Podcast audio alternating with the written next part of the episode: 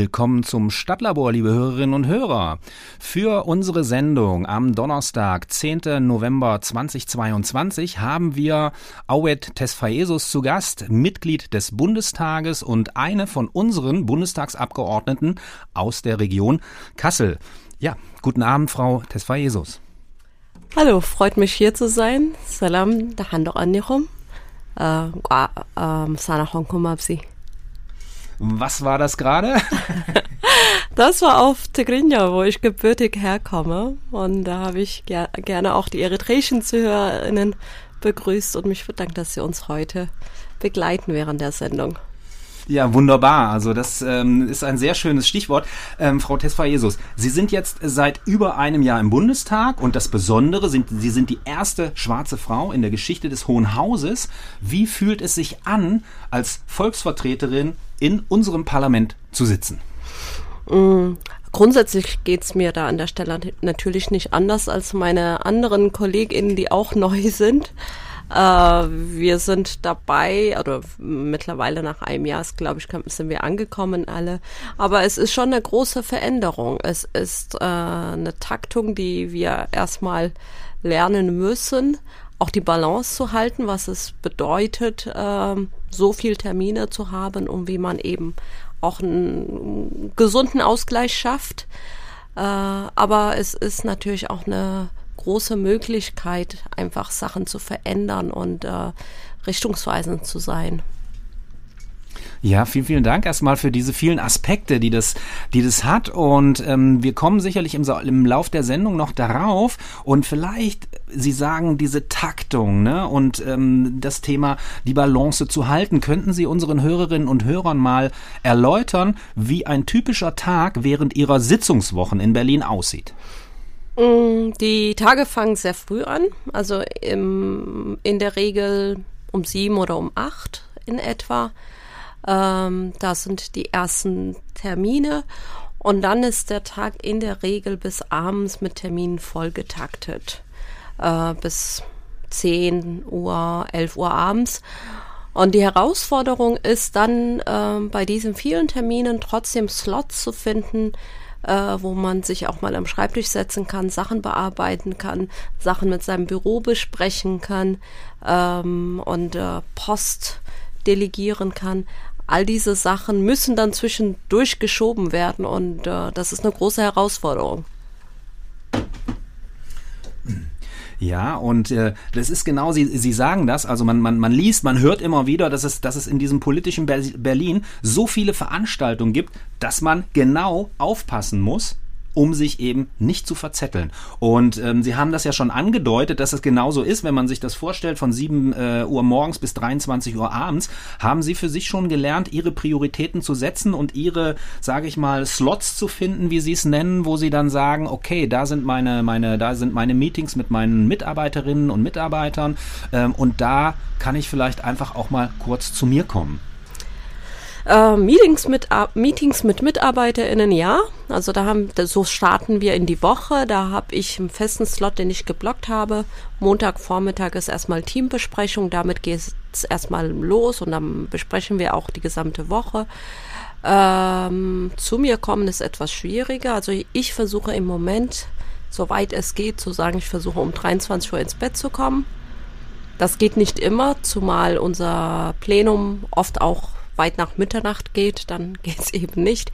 Aber dass ich mir jedenfalls nicht so späte Termine mehr lege. Äh, das sind so die zwei Marker, die ich habe. Erstens die Woche mit Teambesprechung starten und zweitens, wenn es geht, versuchen, dass man um 23 Uhr im Bett ist. Mhm. Und ähm, jetzt ist es so, wir kennen das aus, aus vielen, vielen beruflichen Zusammenhängen. Man nimmt manchmal auch natürlich auch irgendwie Sachen mit, weil man, weil, weil Dinge einen noch beschäftigen. Gelingt Ihnen das dann abzuschalten? Ähm, das kommt eher, wenn ich dann im, im Wahlkreis bin tatsächlich, weil die Taktung so hoch ist und man, man ist einfach abends auch so müde, dass ich wirklich dann auch sehr gut schlafe. Und das Grübeln und Nachdenken und das und das kommt erst, wenn ich wieder zu Hause bin und ausschlafen kann und zur Ruhe komme, dann kommt so vieles wieder hoch und dann wache ich auch durchaus manchmal tatsächlich nachts auf und denke, ach, das müssen wir noch machen und dies und das. Aber in der Sitzungswoche ist, glaube ich, keine Energie mehr da. Ja, jetzt, Sie haben, Sie haben das Stichwort Wahlkreis schon äh, reingeworfen. Also Sie sind ja ähm, für den Wahlkreis Werra-Meißner, Hersfeld-Rotenburg, 169 im, im Fachjargon sozusagen mhm. äh, im Bundestag. Mhm. Auch wenn Sie den Wahlkreis nicht gewonnen haben, das war mhm. der Kollege Roth von der SPD, ne? Mhm. aber jede, jede ähm, Abgeordnete, jeder Abgeordneter tritt ja in einem Wahlkreis auch an.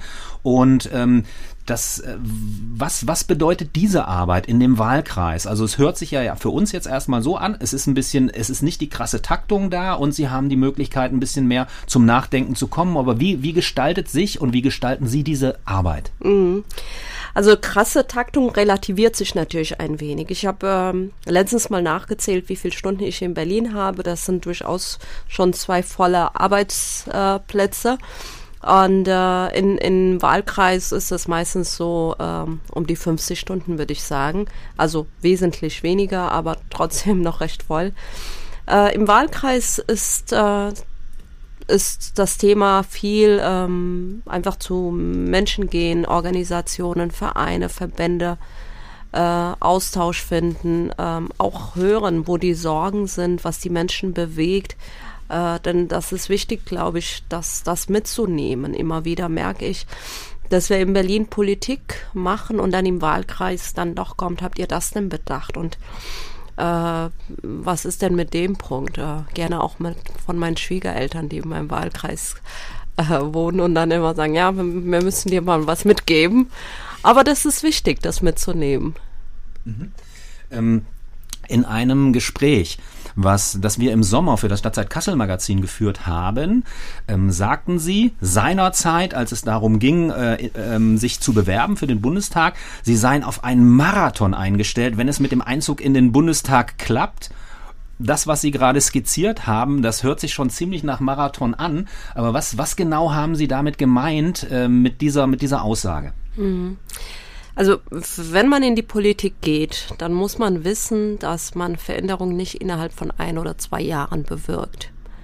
Also wenn man grundlegende Veränderungen herbeibringen möchte. Ich bin ja in den Bundestag gegangen, weil ich das Gefühl hatte, äh, wir brauchen einen Bundestag, der stärker auch die Bevölkerung repräsentiert. Und wir brauchen einfach auch Beteiligung von weiteren mehr Teilen der Gesellschaft. Das fehlte mir ein bisschen.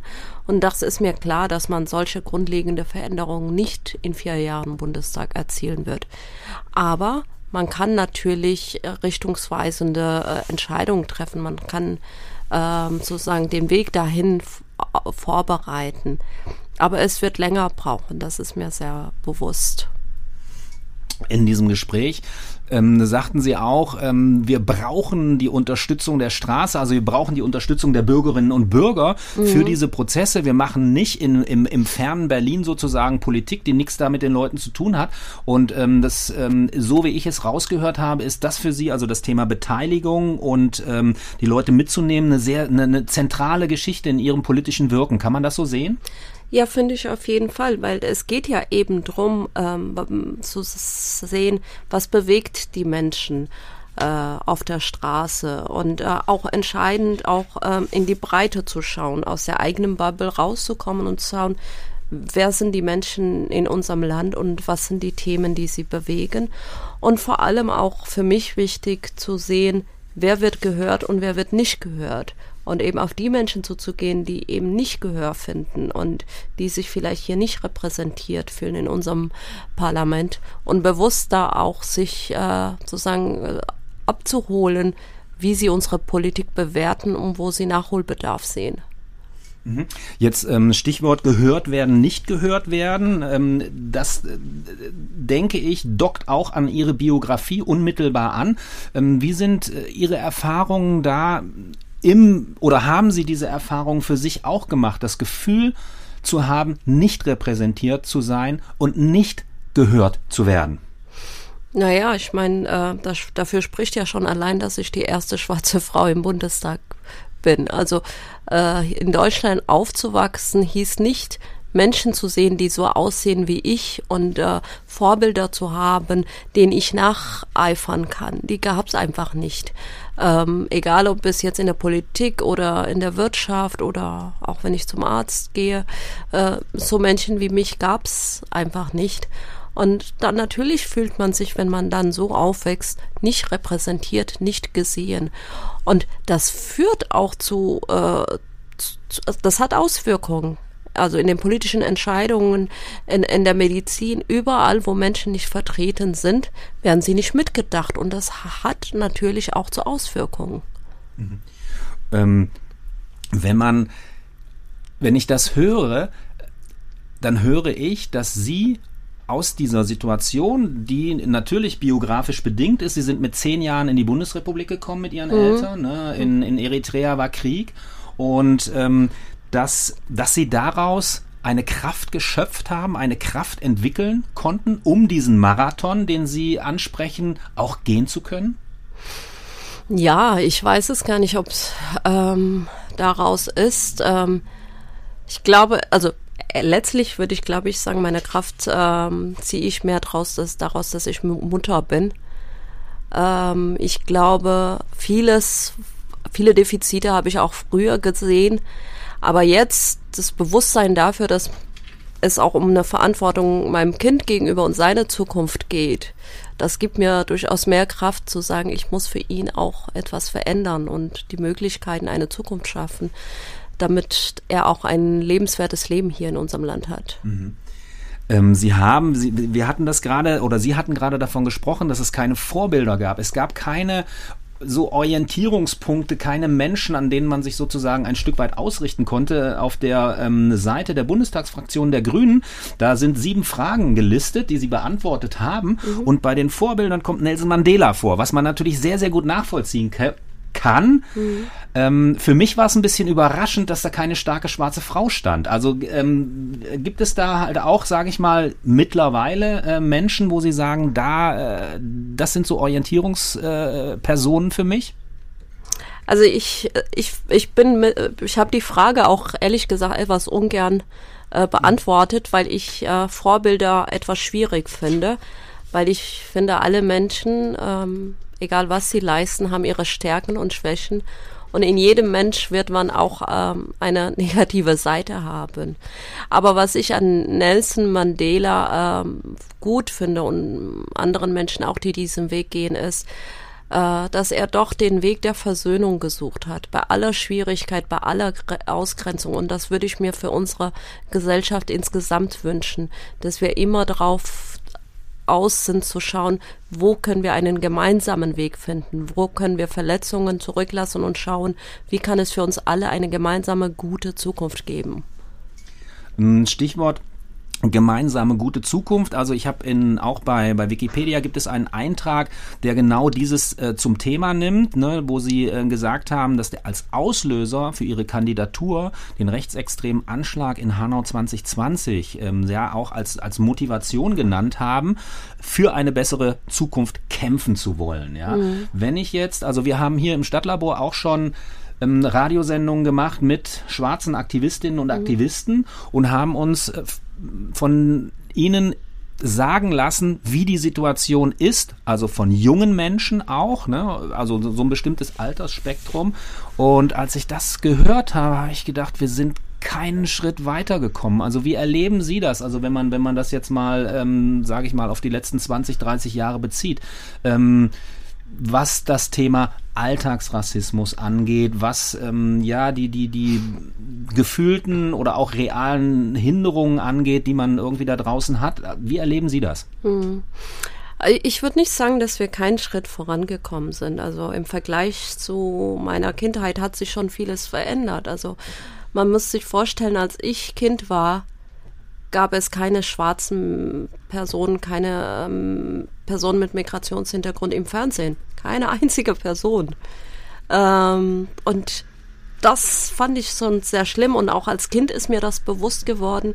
Vielleicht auch damit zusammenhängt, dass wir äh, durch die US-Armee auch amerikanisches Fernsehen äh, empfangen konnten und ich da ganz viele äh, schwarze Menschen gesehen habe und mich gefragt habe, warum ist es in Deutschland anders? Also das, da hat sich ja einiges ver verändert. Nichtsdestotrotz habe ich ähm, als Kind schon auch die Erfahrung gemacht, dass meine Umgebung, die LehrerInnen und alle der Überzeugung waren zum Beispiel, dass ich nicht aufs Gymnasium gehöre und dass es ein Riesenkampf war. Und das ist bis heute für ähm, Menschen mit Migrationsgeschichte immer noch ein Thema. Also wir haben viele auch migrantische Personen, die super Karriere gemacht haben, aber wenn man näher hinschaut, ging das oft über Hauptschule und zweiten Bildungsweg und so weiter, weil sie als Kind oft auch in die Hauptschule gesteckt werden. Das ist nur ein kleiner Punkt. Also es ist im Arbeitsmarkt, in der Gesundheit, an vielen, vielen Stellen. Aber wir haben einfach an vielen Stellen äh, Diskriminierung, oftmals nicht bewusst. Es sind nicht Menschen, die einen anschimpfen und so, sondern unbewusst diese Idee haben, ein Menschen mit ein, ein kleiner Junge, der Mohammed heißt und aus einer türkischen Familie kommt, schafft es nicht auf dem Gymnasium.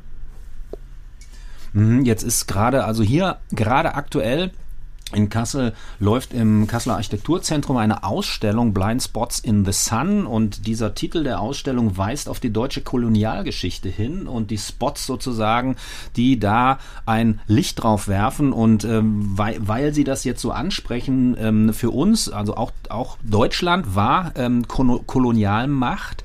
Und ich glaube, behaupten zu dürfen, dass die Auseinandersetzung mit der Kolonialgeschichte für uns als Mehrheitsgesellschaft ziemlich wenig stattgefunden hat und äh, das natürlich auch auf genau aufgrund dieser Geschichte, wenn wir jetzt halt auch beispielsweise mal in die Region schauen, wir haben in, in Witzenhausen jetzt diesen super Fachbereich der Uni Kassel, der aber eine ganz, ganz andere Geschichte hat. Ne? Wir haben, es gibt die, die Aktivisten und Aktivistinnen hier in Kassel, die ähm, sagen beispielsweise, der Sömmeringplatz gehört umbenannt, ja, und, und, und. Also mhm. so diese Leute, die so in diesen postkolonialen Diskursen unterwegs sind. Und ähm, von daher ähm, ist es natürlich auch so, dass diese, diese, diese Stereotype in Typen in uns eingeschrieben sind auf eine gewisse Art und Weise. Und ist das, ist, wird das auch ein Marathon zu dieser Gesellschaft zu kommen, die, äh, die das ja, die das, die damit mit dieser Diversität gut umgeht? Ja, also es ist ein Anfang ist tatsächlich sich bewusst zu machen, dass äh, diskriminierende Bilder in den unseren Köpfen erstmal dass sie in unseren in uns allen existieren, dass wir alle damit aufgewachsen sind und sich klar zu werden, dass sie nicht Gott gegeben sind, sondern dass sie eine Ursache haben, dass sie irgendwo herkommen und zwar aus dieser Kolonialzeit da entstanden diese Bilder. Wir, äh, die Deutschen, können äh, die Afrikaner beherrschen, weil sie eben minderwertig sind. Ne? Das waren die Bilder. Und aus der Tatsache heraus, dass wir uns mit dieser Zeit überhaupt nicht beschäftigt haben, viele Menschen wissen gar nicht, also die Idee, die viele haben, ist ja, ja, ganz am Ende dieser äh, Kolonialära sagte sich der Kaiser, ich will auch meinen Platz an der Sonne haben. Aber das war so, ein, so eine Nebenerscheinung und dauerte eigentlich nicht viel. Ne? In Wahrheit haben wir in Namibia einen Völkermord begangen. Kamerun war äh, deutsche Kolonie. Also das alles ist nicht bewusst und damit müssen wir uns auseinandersetzen. Und das ist auch mit den Menschen, die ich aus Namibia kennengelernt habe und mit denen ich gesprochen habe, tatsächlich das Verletzende. Also viele von ihnen sprechen Deutsch, viele haben deutsche Namen. Aber die Deutschen wissen gar nichts von ihnen und beschäftigen sich auch gar nicht mit diesen Themen. Und das ist natürlich, wenn man vor, sich vorstellt, wie wir mit anderen Völkermorden, die wir begangen haben, beschäftigen und wie wir uns damit beschäftigen, ist es schon sehr traurig. Frau Tesfaesus, wir ähm, gönnen uns und unseren Hörerinnen jetzt eine kleine musikalische Pause und ähm, die Herausforderung für den Moderator besteht dann immer darin, das jetzt irgendwie technisch ordnungsgemäß in die Reihe zu kriegen und das versuchen wir. Bis gleich im Stadtlabor. Willkommen zurück im Stadtlabor, liebe Hörerinnen und Hörer. Auwe Jesus ist heute unser Gast, die erste schwarze Frau in der Geschichte des Bundestages. Und ähm, ja, wir haben jetzt schon verschiedene ähm, Dinge bewegt und wollen jetzt nochmal zurückkommen auf diese Ebene der, der wirklich konkreten Arbeit, die in diesem Falle ja auch Regierungsarbeit bedeutet. Ähm, als Newcomerin sind Sie direkt Teil einer Fraktion geworden, die an der Regierung beteiligt ist. Wie gehen Sie mit der damit verbundenen Verantwortung um? Ich glaube, ähm, Politik ist immer Verantwortung, egal ob in der Opposition oder äh, in der Regierungsbeteiligung. Ähm, ich glaube, ähm, die Aufgabe für mich persönlich ist tatsächlich zu schauen, wie ich schon eingangs sagte, die Menschen mitzunehmen, dahin zu schauen, wo vielleicht nicht alle hinschauen. Äh, und gerade klar, in, in, äh, mit Regierungsbeteiligung hat man vielleicht auch ein bisschen mehr Gestaltungsmöglichkeiten.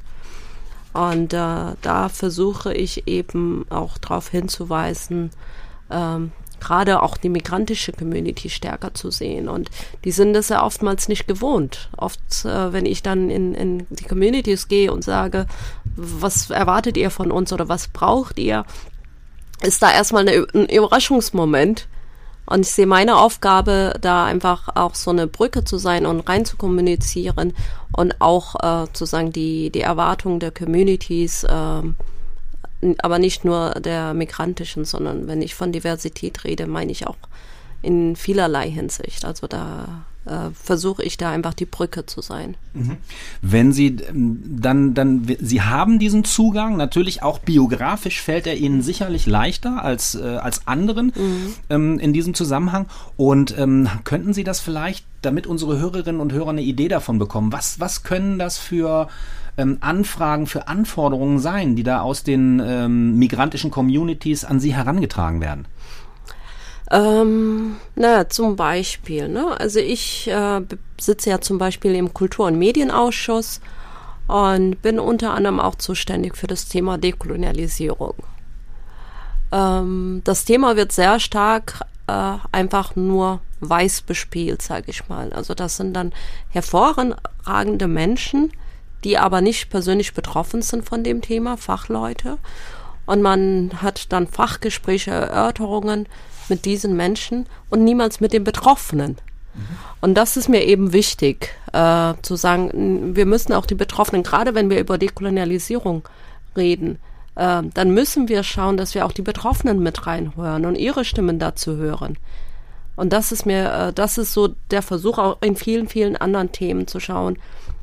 Genauso wie wir mittlerweile, zumindest mal wir Grünen sind es jetzt gewohnt, dass wir alle Panels paritätisch besetzen, Frauen und Männer.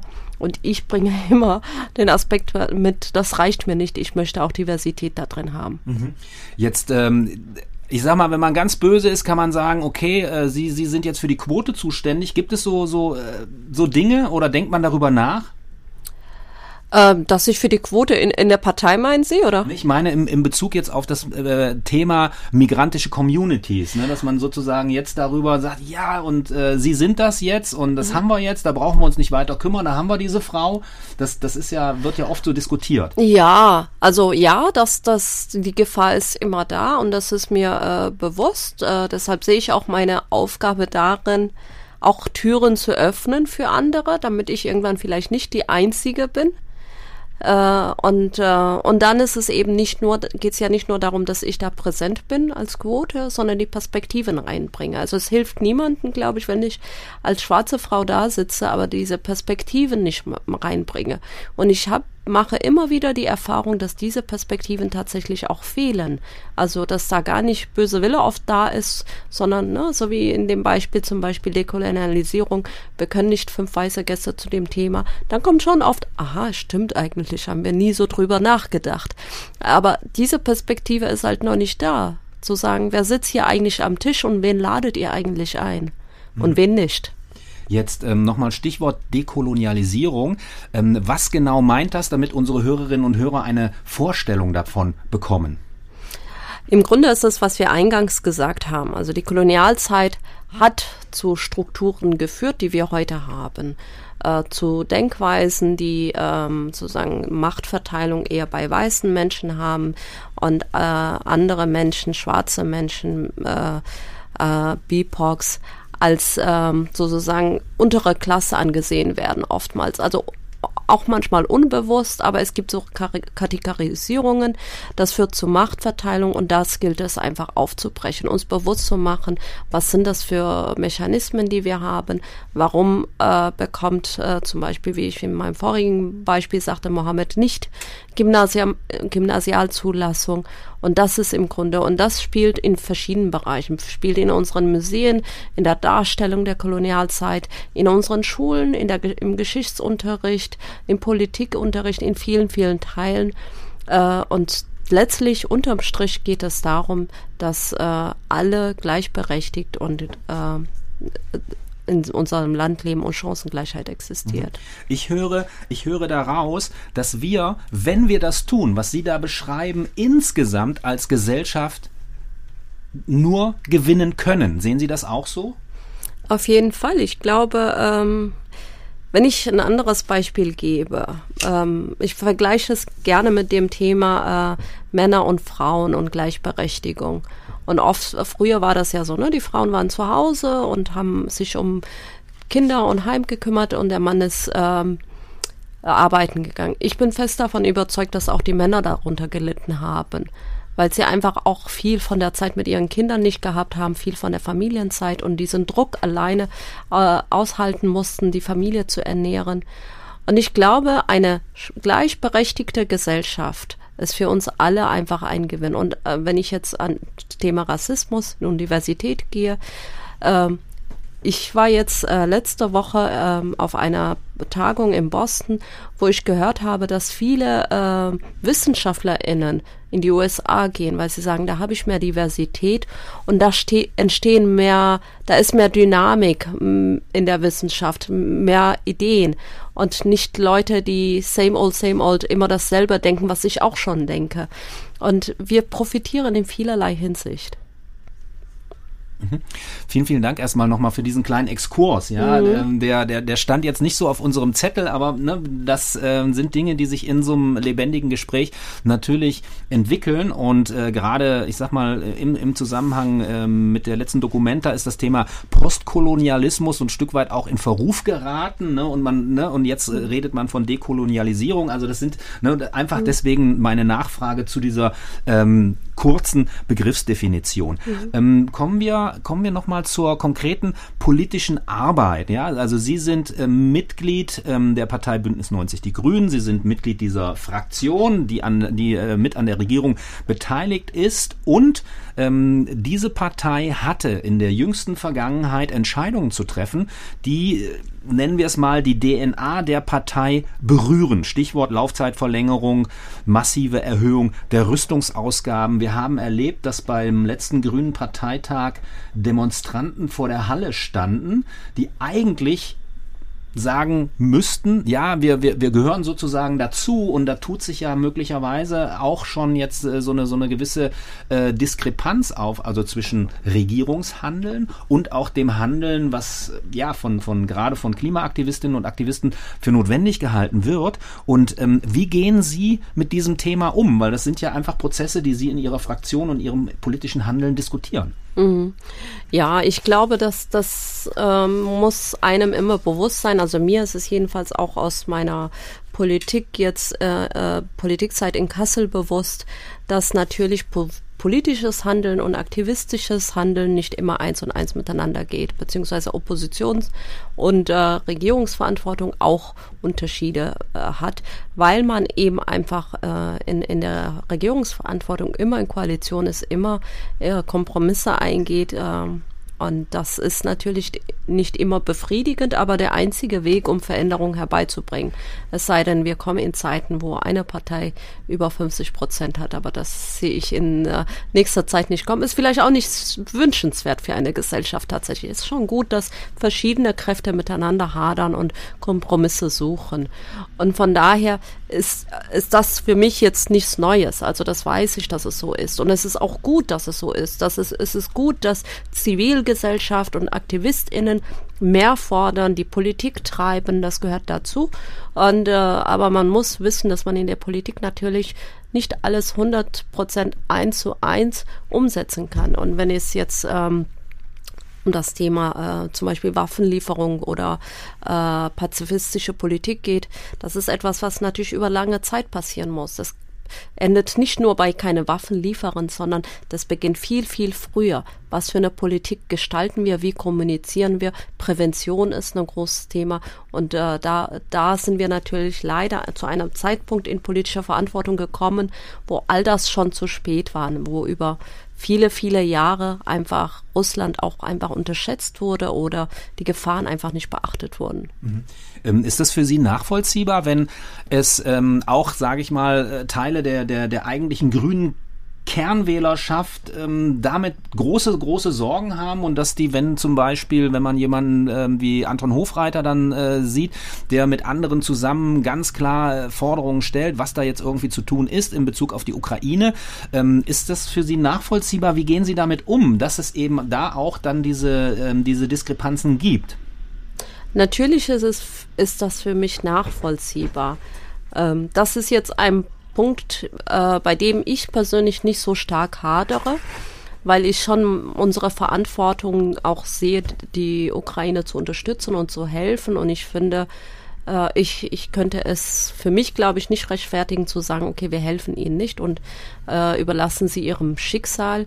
Ähm, Natürlich ist es wünschenswert, dass wir nicht äh, in diese Situation kommen, aber wie gesagt, für mich gehört dazu frühzeitig einlenken. Da hätten wir vor zehn Jahren einlenken müssen. Und das ist eine weitsichtige Politik, die Krisen und Waffenlieferungen ver verhindert. Es geht nicht darum zu sagen, wir liefern nur keine Waffen, sondern wir machen eine Politik, die es zu solchen Situationen nicht kommen lässt. Und daran ist es, glaube ich, gescheitert. Aber ich will nicht ausschließen, dass ich nicht persönlich auch am Punkt komme, wo ich vielleicht auch sage, dass das ist für mich nicht in Ordnung. Aber an diesen Punkten konnte ich gut mitgehen. Mhm. Ähm, Sie haben jetzt das Stichwort weitsichtige Politik äh, in, den, in den Raum geworfen. Wenn wir, ähm, wir wissen alle, wie beispielsweise, was ja in, in äh, Länderverantwortung ist, aber wie sozusagen über das Schulsystem gestritten wird. Ja, mhm. wo, wo es in Finnland hört man immer wieder einen gesellschaftlichen Konsens gibt irgendwie dazu, wie wollen wir Schule machen als mhm. Gesellschaft. Ja, und äh, jetzt ähm, haben wir natürlich diese, diese Logik, dass wir alle vier, alle fünf Jahre wählen müssen, je nachdem in, in welchen, in welchen äh, Zusammenhängen das jetzt ist. Und ähm, dass man sozusagen sozusagen einen langfristigen Politikentwurf mhm. ja so in dem Sinne möglicherweise gar nicht machen kann, beziehungsweise dauert es einfach länger, ne? weil natürlich auch diese, diese Dinge, bis dann, bis dann eine neue Regierung installiert ist, bis das auf der äh, Ebene der Staatssekretäre in den Ministerien sozusagen angekommen ist, das sind ja alles wahnsinnig äh, lange Prozesse und ähm, ich weiß noch, also ein früherer Kollege von Ihnen in der Kasseler Stadtverordnetenversammlung, ähm, der Herr Böddinghaus, der hat mal, der hat mal in irgendeinem Zusammenhang gesagt, ja, Demokratie, Demokratie ist halt einfach sehr, sehr langsam. Würden Sie sich wünschen, dass vielleicht eine Regierung auch, sage ich mal, einen Regierungsauftrag für einen längeren Zeitraum bekommen könnte? Nein, auf keinen Fall. Also ich bin auch der Meinung, es, es ist gut, wie es ist. Es, Demokratie ist langsam. Und ähm, natürlich, wenn wir eine Diktatur hätten, würde alles viel schneller gehen. Da würde einfach eine Person entscheiden, da gäbe es keine Aushandlungsprozesse. Aber da musste man schon genauer hinschauen, ob wir das wirklich äh, wollen. Ähm, ich glaube, ähm, egal was sozusagen, was das Ziel ist, ähm, die Mittel recht, äh, ich glaube, die Mittel sind nicht okay. Also wenn man nicht sagen, äh, wir können nicht sagen, mit, ähm, wir werden jetzt mal ähm, zehn Jahre regieren, damit wir mehr umsetzen können. Weil wir sehen ja, dass auch ähm, neue Strömungen entstehen, neue Haltungen, Fridays for Future hat viel verändert in unserer Gesellschaft. Und das gehört dazu, dass es dann äh, auch neue Perspektiven gibt, die genauso die Möglichkeit haben sollten, die Reg Regierungspolitik zu verändern. Und dann ist es ganz gut, glaube ich, dass wir ähm, alle vier Jahre diese Wahl haben. Und es ist an die Verantwortung der Politiker. Ich finde, es ist in Hessen gut gelungen, dass wir nicht gesagt haben, neue Wahl und wieder machen wir Hessen hatte das ja sehr stark, dieses das Schulsystem hin und her wandeln und dass man gesagt hat, okay, wir hören auf damit und wir versuchen jetzt mal ähm, im Konsens durchzuziehen und nicht, dass jede neue äh, Regierung dann ihr Ideal umsetzt. Mhm. Sie haben ja von, von Aushandlungsprozessen gesprochen, also die im, im Rahmen natürlich von, von Kompromissen immer notwendig sind. Ähm, Gibt es bei diesen Aushandlungsprozessen, so hart wie sie möglicherweise sein mögen und wo man mhm. auch einen Teil seiner Position nicht durchbekommt, gibt es da, wenn Sie sich mit den anderen Fraktionen streiten, durch diese Reibung möglicherweise doch und trotzdem einen Erkenntnisgewinn, der, der dann, sage ich mal, in politisches Handeln fließt, einfließt? Ja, manchmal, kommt drauf an. Also es gibt ähm, es gibt Menschen, also ich kann gut mit Menschen äh, streiten, die politische Überzeugungen haben und habe auch großen Respekt davor und habe manchmal auch Erkenntnisgewinn, weil ich verstehe, wie die andere Seite tickt und wo ihre Werte sind und woran sie festhält. Ähm, es gibt aber auch Menschen, die ähm, sozusagen sehr parteipolitisch nur denken und aus dieser Motivation her streiten. Also wo es darum nur geht, welche Partei profiliert sich äh, wie. Und das sind dann doch ermüdende Prozesse, weil es dann weniger um Inhalte geht. Und das ist einfach nur anstrengend. Mhm. Ähm, jetzt, Sie sind ja von Ihrer Qualifikation her Rechtsanwältin, ja. Und ähm, hat Ihnen das geholfen, mit Menschen so zu streiten, wie Sie das gerade beschrieben haben? Mm, das glaube ich nicht so sehr. Also ich bin, glaube ich, weiß ich nicht, vielleicht auch schon. Ähm, ich ich komme ja eher aus dem Verwaltungsrecht und Verwaltungsrecht funktioniert so ein bisschen anders als Strafrecht und Zivilrecht. Da wird viel über schriftliches Verfahren einfach über Schreiben äh, erledigt. Von daher ist das vielleicht auch ein bisschen anders.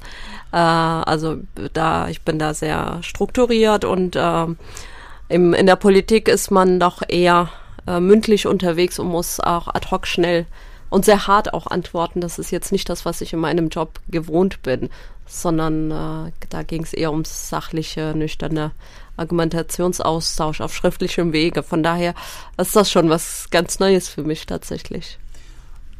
Okay, bis hierher erstmal ganz, ganz herzlichen Dank. Wir gönnen Ihnen, liebe Hörerinnen und uns, nochmal eine kleine musikalische Pause und sind dann gleich wieder im Stadtlabor für Sie da. Willkommen, liebe Hörerinnen und Hörer, zurück im Stadtlabor. Auet Tesfaesos ist heute bei uns zu Gast, ähm, Bundestagsabgeordnete Fraktion ähm, der Fraktion Bündnis 90 Die Grünen. Und ähm, wir haben zwei Musiktitel gehört, die hat sich unser Gast ausgesucht und vielleicht können Sie einfach dazu mal ganz kurz etwas sagen.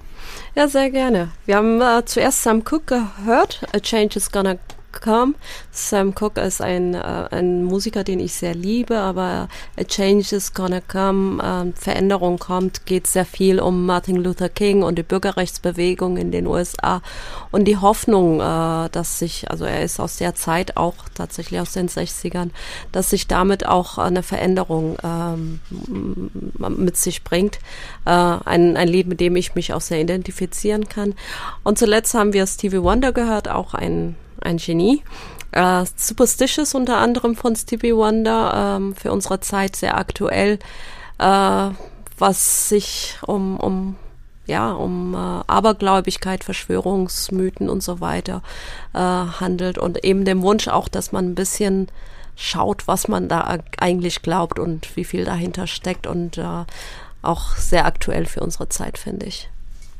Ja, vielen, vielen Dank, dass Sie uns daran teilhaben lassen. Ähm, ja, was, was, in welchem Kontext sich auch diese ähm, Songs bewegen. Wir hatten, ähm, bevor wir, bevor wir diese kurze musikalische Pause hatten, da, da war die Frage, ja, mit Menschen streiten, ne? Und äh, sie, sie haben gesagt, ne, so ihre, ihren, äh, ne, ihre, ihre Qualifikation als Rechtsanwältin ist da nicht unbedingt ähm, sozusagen so zielführend gewesen oder hilfreich, weil man da mehr schreibt, also in dem mhm. Bereich, in dem sie unterwegs sind.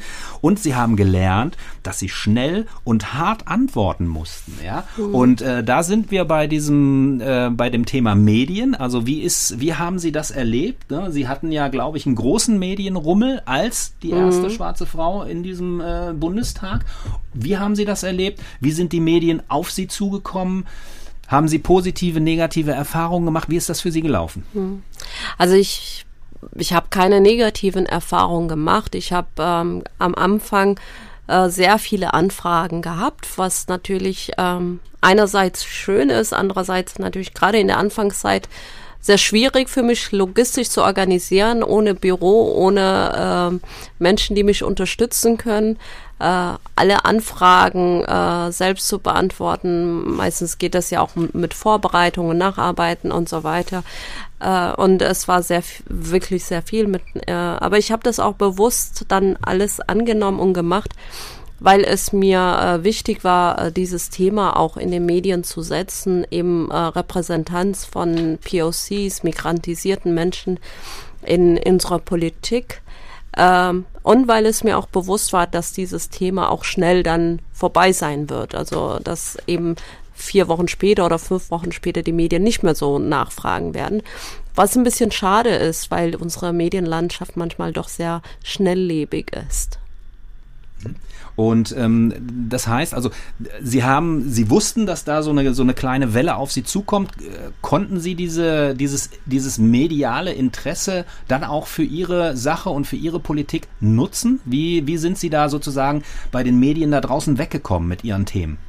Ja, was heißt hier für mich nutzen? Ähm, es ist schon, also äh, es ist überhaupt, dass das Thema in den Medien ist, ist werte ich positiv. Also viele äh, JournalistInnen, mit denen ich gesprochen habe, waren sehr überrascht, dass ich die erste schwarze Frau bin und haben erstmal recherchiert und sagen, haben gesagt, ne, heute erst und gab es wirklich noch nie eine schwarze Frau und äh, was natürlich auch zeigt, wie, wie weit wir voneinander weg sind, weil äh, die migrantische Community weiß es natürlich schon lange und äh, meine Antwort aber immer, warum, was glauben Sie denn, weshalb wir protestieren?